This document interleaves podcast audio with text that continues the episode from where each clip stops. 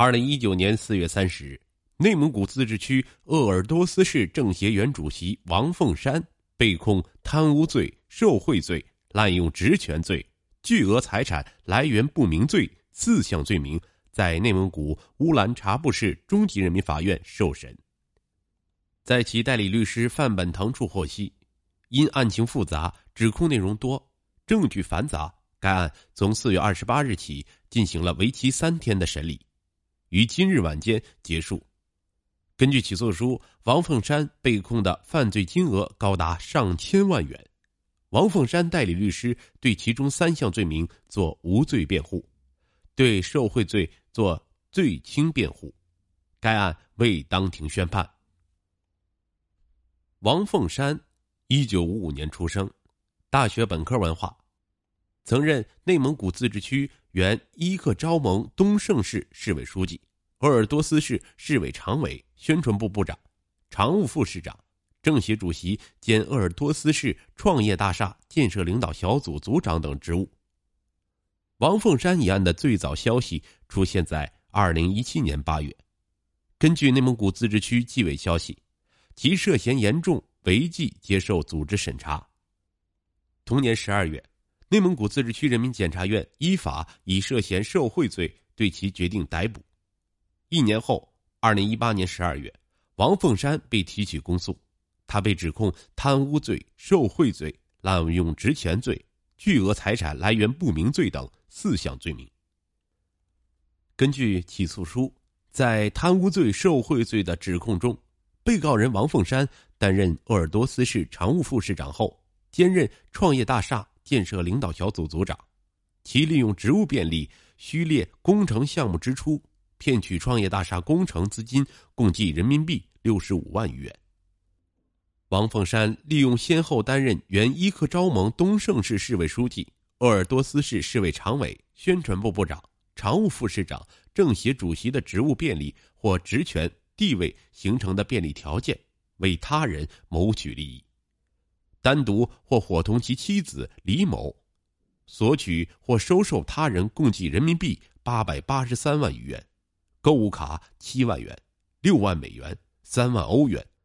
房产两套，价值人民币四百三十余万元，金条三块，价值人民币四十五点七五万元，手表三块，价值人民币十三万元，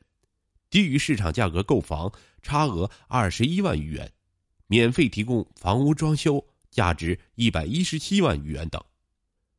在滥用职权犯罪指控中，被告人王凤山被指担任鄂尔多斯市常务副市长期间，在未召开会议研究的情况下，与国资公司总经理袁某、东方路桥公司董事长丁某、时任市政府秘书长王某商议后。以一千六百万元价格将高家梁井田二十平方公里探矿权转让给东方路桥公司，后丁某要求增加探矿权面积，经王凤山同意，在不增加价款的情况下，给东方路桥公司增加十五平方公里探矿权。二零零五年，国资公司和东方路桥公司设立新公司，申请将三十五平方公里探矿权转让给新公司。被告人王凤山又批示同意，检方指控，上述违规转让行为给国家造成经济损失十亿余元。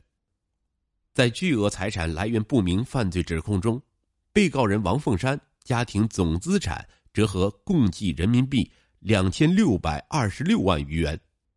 可以说明来源的财产有家庭成员工资福利、房屋车辆出售收益、放贷利息、理财入股分红。提取住房公积金、受贿所得及其他非法收入共计一千九百三十万余元，另有六百九十万余元财产不能说明来源。在贪污犯罪的指控中，王凤山被指利用六十五万余元购买了价值近四十万元的徕卡牌照相设备一套，还和他人一起购买了五套高尔夫球杆，供个人使用。值得一提的是。在他被指控的受贿罪中，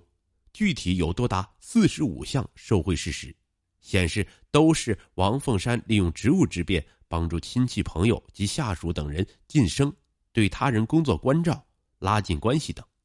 他人借助春节拜年、婚丧嫁娶等送予的人民币，每一项指控都在几万元到十几万元不等。其中，其两个儿子结婚，一个红包就达三四万元。根据二零一八年五月内蒙古自治区纪委监委发布的消息称，经查，王凤山违反中央八项规定精神。利用职务上的便利，大操大办儿子婚礼，在社会上造成不良影响，违反组织纪律，不如实申报个人事项，在干部选拔任用方面为他人谋取利益，收受他人财物，违反廉洁纪律，收受管理对象和下属礼金，在企业投资入股获利，为亲属兼职取酬提供便利，违反国家法律法规规定。利用职务上的便利贪污公款，为他人谋取利益，收受他人财物，滥用职权，造成国有资产损失。其中，利用职务上的便利贪污公款，为他人谋取利益，收受他人财物，滥用职权问题涉嫌构成犯罪。纪检部门在通报中点评：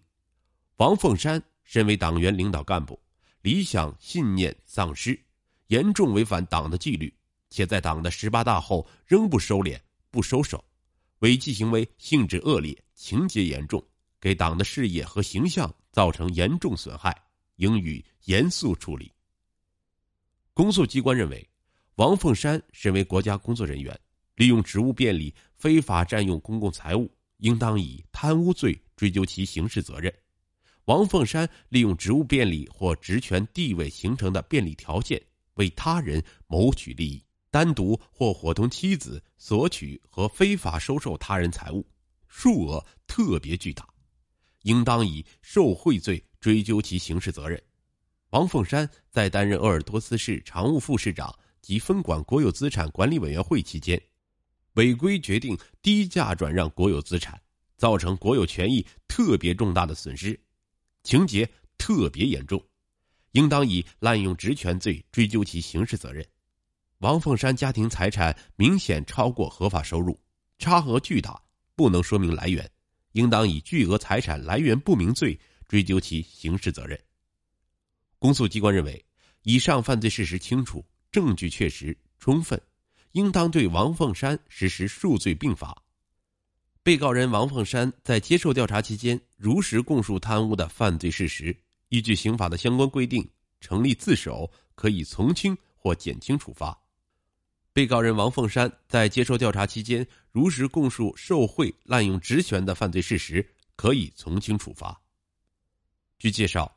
四月二十八日起，该案在乌兰察布中级人民法院最大的法庭进行了为期三天的审理。四月三十日晚间，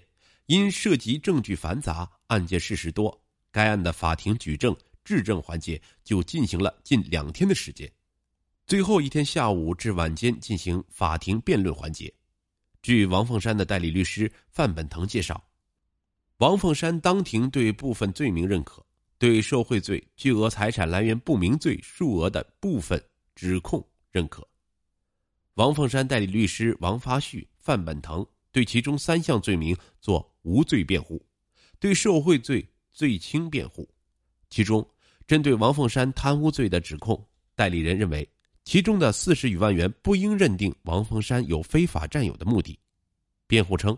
根据案卷材料和相关证人证言，王凤山调任到政协职务后，通过创业大厦建设领导小组副组长王某和丁某套取工程款四十点一一万元的初衷，